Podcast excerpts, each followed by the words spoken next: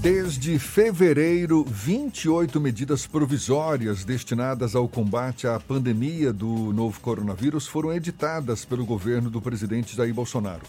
Desse total, 11 abrem créditos extraordinários para o enfrentamento da pandemia e os impactos na economia. Governo e Congresso Nacional já vêm procurando acordo para dar agilidade na análise das medidas para socorrer empresas, preservar os empregos, mas grande parte desse crédito ainda não chegou a quem precisa. A gente conversa sobre o assunto com o líder do governo no Senado, o senador do MDB por Pernambuco, Fernando Bezerra Coelho, nosso convidado aqui no Issa Bahia. Muito obrigado por aceitar nosso convite. Senador, bom dia. Bom dia, Jefferson. Bom dia, Fernando. É um prazer participar do programa da Tarde FM. Senador, existe um sentimento por parte do empresariado, que é compartilhado por economistas, analistas, de que essas medidas anunciadas pelo governo para amenizar os impactos econômicos provocados pela pandemia são insuficientes, falhas, não estão chegando a todos que precisam. Como é que o senhor avalia essa percepção de quem está sentindo na pele a necessidade de ajuda federal e não se sente satisfeito? Primeiro, é preciso distinguir as medidas em si que foram é, encaminhadas pelo governo ao Congresso Nacional e que foram aprovadas. E as medidas atendem, eu diria, boa parte das expectativas dos diversos segmentos da sociedade brasileira. Eu destaco a proteção aos empregos informais, a proteção aos empregos formais, o conjunto de medidas de apoio a estados e municípios e o apoio às empresas brasileiras que estão afetadas pela crise. São quatro grandes áreas em que o governo federal, com apoio do Congresso Nacional, vem trabalhando de forma diligente e determinada. Agora, concordo de que é preciso agilizar a implementação de muitas dessas medidas. Por exemplo, eu vou dar um exemplo. O programa é, de ajuda ao trabalhador informal, que é o famoso Corona Voucher de 600 reais, e que já foram pagos a mais de 50 milhões de brasileiros. E esta semana, hoje, está se iniciando o pagamento já da segunda parcela. Jefferson, para você ter uma ideia, o apoio definido às famílias americanas ainda estão recebendo a primeira parcela. É o maior programa de proteção social em qualquer país emergente do mundo inteiro e que foi concebido e implementado em menos de 30 dias. Portanto, tem sim um esforço. Agora, é evidente que ainda tem alguns beneficiários que não acessaram, seja porque não conseguiram ainda concluir o seu cadastro, ou seja, é porque ainda não tomou a iniciativa de se cadastrar no Sistema Único da Caixa Econômica Federal para receber o benefício. Um outro é, destaque que eu quero oferecer é o programa de proteção ao emprego formal. No caso do Brasil, mais de 8 milhões de trabalhadores com carteira assinada foram beneficiados com o Instituto da suspensão do contrato de trabalho, ou seja, eles não foram demitidos, tiveram seus salários reduzidos, tiveram a ajuda do governo, que poderão receber até R$ 1.800 e estão mantendo o vínculo empregatício. Admitidos, alcançou-se a soma de 500 mil é, trabalhadores brasileiros. Mas quando começou a crise, se estimava que nós iríamos perder um terço dos trabalhadores com carteira assinada. No Brasil, isso poderia alcançar 10 milhões de trabalhadores. Portanto, as medidas de proteção ao emprego formal, elas têm surtido um grande efeito. Vou dar de novo um paralelo com a economia americana. Nos Estados Unidos, são 135 milhões de trabalhadores com carteira assinada. Mais de 30 milhões já foram demitidos. Portanto, é importante que a gente possa medir o esforço do Brasil com o que está ocorrendo em outros países do mundo. Do ponto de vista do crédito, aonde existe o maior número de críticas, e essas críticas são procedentes, é no sentido de que, embora o crédito no mês de abril e metade de maio tenha sido mais de 20% maior do que o mesmo período do ano passado, apesar da crise, na realidade não está se conseguindo acessar os recursos para os micros e pequenos empresários. Esse é um grande problema. O programa que foi concebido de auxílio para o pagamento da folha salarial, um programa coordenado pelo BNDES com 40 bilhões de reais, esse programa só conseguiu desembolsar pouco menos de 2 bilhões de reais. Portanto, ele não vingou. E por isso que o governo, esta semana, é, sancionou o PRONAMP, que é uma iniciativa do Senado Federal, do senador Jorginho Melo de Santa Catarina, com um relatório da senadora Cátia Abreu. A matéria foi aprovada e o governo abriu crédito de quase 16 bilhões de reais para poder oferecer, com risco de 85% do Tesouro Nacional, oferecer aos micros e pequenos é, empresários brasileiros. Então, eu espero que nos próximos 30 dias o programa vai começar ainda essa semana. Eu espero que nos próximos 30 dias essa ajuda de fato chegue aos pequenos e microempresários brasileiros. Pois é, senador, em relação ao Pronamp, por exemplo, que o senhor citou, o presidente Jair Bolsonaro sancionou ontem essa lei, como o senhor destacou, quase 16 bilhões de reais para microempresas, para pequenas e médias empresas também. Enfim, agora, o presidente, ao mesmo tempo, veta o, a carência de oito meses para pagamento do empréstimo. E está uma quebradeira geral, ou seja, dificulta o acesso a esse dinheiro mesmo assim. Isso é um ruído de comunicação, porque na realidade o presidente não poderia sancionar sem esse veto, porque houve um descuido na redação que foi encaminhado à, sessão, à sanção do presidente, é, que se falava nos juros de Selic, mas se esqueceu de botar a taxa de juros, que é de 1,75. Então, o presidente teve que vetar o dispositivo todo, mas no regulamento que está saindo, a carência está mantida de oito meses. Então, isso foi um ruído, isso a própria senadora Cátia, o senador Jorginho, na sessão de ontem do Senado, reconheceu que o governo trabalhou é, de forma alinhada com o Senado Federal e a sanção ocorreu de forma acordada, ou seja, os dispositivos que foram vetados não vai afetar os objetivos do programa, é, que é um programa que eu quero destacar, é um programa novo, ele tem muita semelhança com o Pronaf, que é um programa permanente de ajuda ao agricultor, da agricultura familiar de todo o Brasil, e agora é um programa permanente que vai ter recursos todo ano é, para poder acessar, para poder irrigar a economia de micro e pequenos empresários brasileiros. Senador Fernando Bezerra Coelho, líder do governo no Senado, além desse veto com que o senhor já explicou, tem outros vetos, como por exemplo o acesso ao auxílio emergencial de categorias ligadas ao setor de cultura, ligadas aos caminhoneiros, que inclusive tem gerado um pouco de ruído de comunicação. Como é que está a articulação do governo no Senado para que os vetos sejam mantidos? Há uma indicação nesse sentido, senador? Nós vamos trabalhar no sentido de manter os vetos do presidente e chamar a atenção do Congresso Nacional, dos representantes políticos, do esforço fiscal que o governo está fazendo. Na realidade, nós já estamos acessando com os diversos programas, seja do trabalhador informal, seja do trabalhador de carteira assinada, nós vamos acessar mais de 75 milhões de brasileiros. Portanto, é um grande programa do ponto de vista de proteção social. E temos limitação fiscal.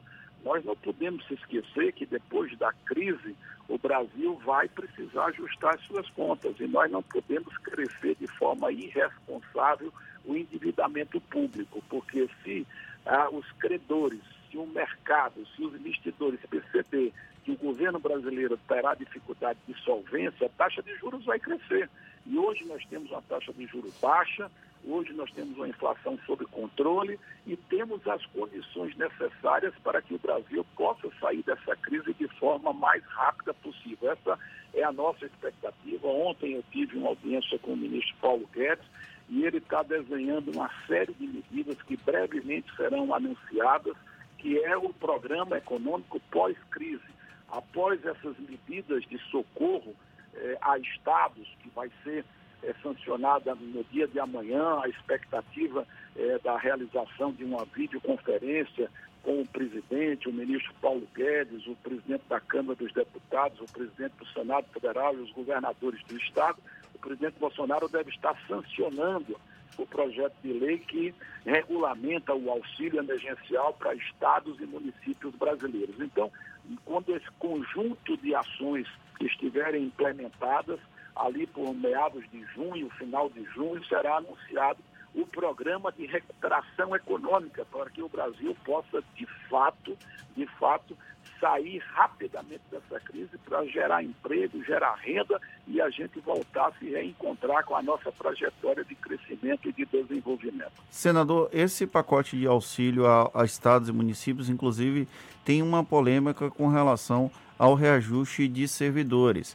Em um primeiro momento, o governo disse que não teria o reajuste de servidores, depois acabou instruindo o líder do governo na Câmara, o, o Major Vitor Hugo, a liberar a, a, o reajuste dos servidores. O presidente disse que ia manter, o Paulo Guedes disse que não, o presidente disse que ia manter. Como é que está essa situação do reajuste dos servidores, essa discussão do governo com o legislativo? Olha, eu acabei de dar os números. Nós estamos tendo mais de 500 mil brasileiros que estão perdendo o emprego, que estão indo para a fila dos desempregados. Nós estamos mais de 8 milhões de brasileiros que tiveram redução dos seus salários para poder manter os seus vínculos. Nós estamos com expectativa de uma retração econômica da ordem de 5% do PIB. Então não faz sentido nenhum se falar em reajuste do serviço público. Isso seria é uma falta de sensatez. Na realidade, o que se pede ao servidor público é que ele possa manter os seus salários sem perda, sem prejuízo, sem diminuição de vantagens por 18 meses. E é isso que o presidente da República deve conversar com os governadores do Estado. A esse propósito, no final de semana, eu recebi uma ligação do governador do Piauí, o Wellington Dias, falando em nome de todos os governadores do Nordeste, do Brasil inteiro, dizendo que os governadores estão apoiando sim esse veto do não reajuste, porque dificilmente qualquer Estado brasileiro vai ter condições fiscais de pensar em reajustar o servidor público, porque não vai ter condição. A queda de receita do ICMS, a retração econômica que vai se verificar, vai já oferecer um grau de dificuldade muito grande para que os estados possam manter os seus programas de investimento e a manutenção das atividades essenciais de educação, saúde, assistência social e segurança pública. Senador, o presidente Jair Bolsonaro ele mantém o apoio de grande parte da população brasileira, também de parlamentares do Congresso Nacional, ainda mais agora com esse esforço dele de se aproximar ainda mais dos chamados parlamentares do Centrão. Mas é muito grande a resistência de parte da população brasileira diante dessas atitudes que o governo vem tomando nessa crise em que a gente vive hoje. Digamos, ele ainda envolvido com uma poderíamos chamar de dificuldade ideológica, que não teria entendido a gravidade da pandemia, do papel do Estado numa situação como essa. Como é que o senhor avalia? Quais medidas o governo poderia tomar para reverter essa insatisfação que é evidente em grande parte da população brasileira? As pesquisas apontam o reconhecimento muito grande das iniciativas do presidente Bolsonaro em defesa do trabalhador e, sobretudo, dos mais pobres, dos menos favorecidos, destacando aí o auxílio emergencial. Portanto, esse é um dado muito novo, muito recente, mostrando que o presidente tem tido, sim, solidariedade com as famílias mais pobres do Brasil, mais vulneráveis, que têm realmente sido afetadas pela crise. Quero aqui destacar o Bolsa Família, são 14 milhões de famílias brasileiras atendidas pelo Bolsa Família, mais de 50% está no Nordeste do Brasil, a Bahia é quem tem o maior número é, de famílias beneficiadas pelo Bolsa Família. O Bolsa Família, como você sabe, paga em torno de 198 reais mensais. E agora, durante esse é, pacote, durante esse período de enfrentamento do coronavírus, todos os beneficiários do Bolsa Família estão recebendo no mínimo 600 reais. Portanto, isso é compromisso com os mais pobres, com os mais vulneráveis, com aqueles que precisam ser protegidos pelo Estado. O que existe, e eu pessoalmente me posicionei já há mais de 40 dias atrás, quando essa polêmica começou, sobre a questão do isolamento vertical, isolamento horizontal, e que o presidente Bolsonaro chamou sempre a atenção de que essas políticas de quarentena teriam que, de um lado, salvar vidas, preservar vidas, mas, de outro lado, tinham que considerar a preservação dos empregos. E esta polêmica, eh, Fernando Jefferson, ela não se dá apenas no Brasil. De novo, vou pegar o exemplo dos Estados Unidos. Nos Estados Unidos você tem governadores democratas e governadores republicanos. Os estados governados pelos republicanos eh, já estão todos reabertos portanto, com, para a, a movimentação das atividades produtivas. Nos estados governados por governadores democratas, existe, digamos assim, políticas de restrição maiores no sentido da manutenção da quarentena. E a Corte Suprema Americana é chamada para poder deliberar sobre essas questões. Então, aqui parece que é uma coisa inusitada, mas é porque existe uma complexidade sobre qual a melhor forma de enfrentar esse período de pandemia e qual a melhor forma para poder sair desse período mais crítico. Agora, recentemente, o próprio presidente da Organização Mundial de Saúde falou que os países mais vulneráveis, os países mais pobres, têm enormes dificuldades para poder adotar políticas de restrição às atividades produtivas quando a sua população ela é muito vulnerável e ela depende muito do emprego informal. Então é preciso, digamos assim, ponderar essas críticas, porque na realidade é, elas precisam ser vistas dentro de um ambiente muito difícil. Mas a minha posição pessoal, que eu tenho transmitido ao presidente Bolsonaro, é de que a gente tem que apoiar o esforço dos governadores e dos prefeitos para que a quarentena seja mantida, no sentido de que a gente possa evitar o sobrecarregamento da infraestrutura hospitalar é, dos estados e dos municípios e para que a gente possa poupar o maior número de vítimas de brasileiros. Aproveito, inclusive, para me solidarizar com todas as famílias baianas que perderam entes queridos ou, ou amigos é, durante esse período da pandemia. Apesar de que reconheço que a Bahia, quando comparada a Pernambuco e ao Ceará, vem se destacando é, pelo número de é, óbitos e também pelo número de pessoas infectadas, que é bem menor do que Pernambuco e Ceará, embora a população da Bahia seja muito maior. A gente agradece ao senador Fernando Bezerra Coelho, que é o líder do governo no Senado, senador do MDB por Pernambuco. Muito obrigado pela sua disponibilidade, pela atenção dada aos nossos ouvintes e um bom dia para o senhor. Muito obrigado, um grande abraço.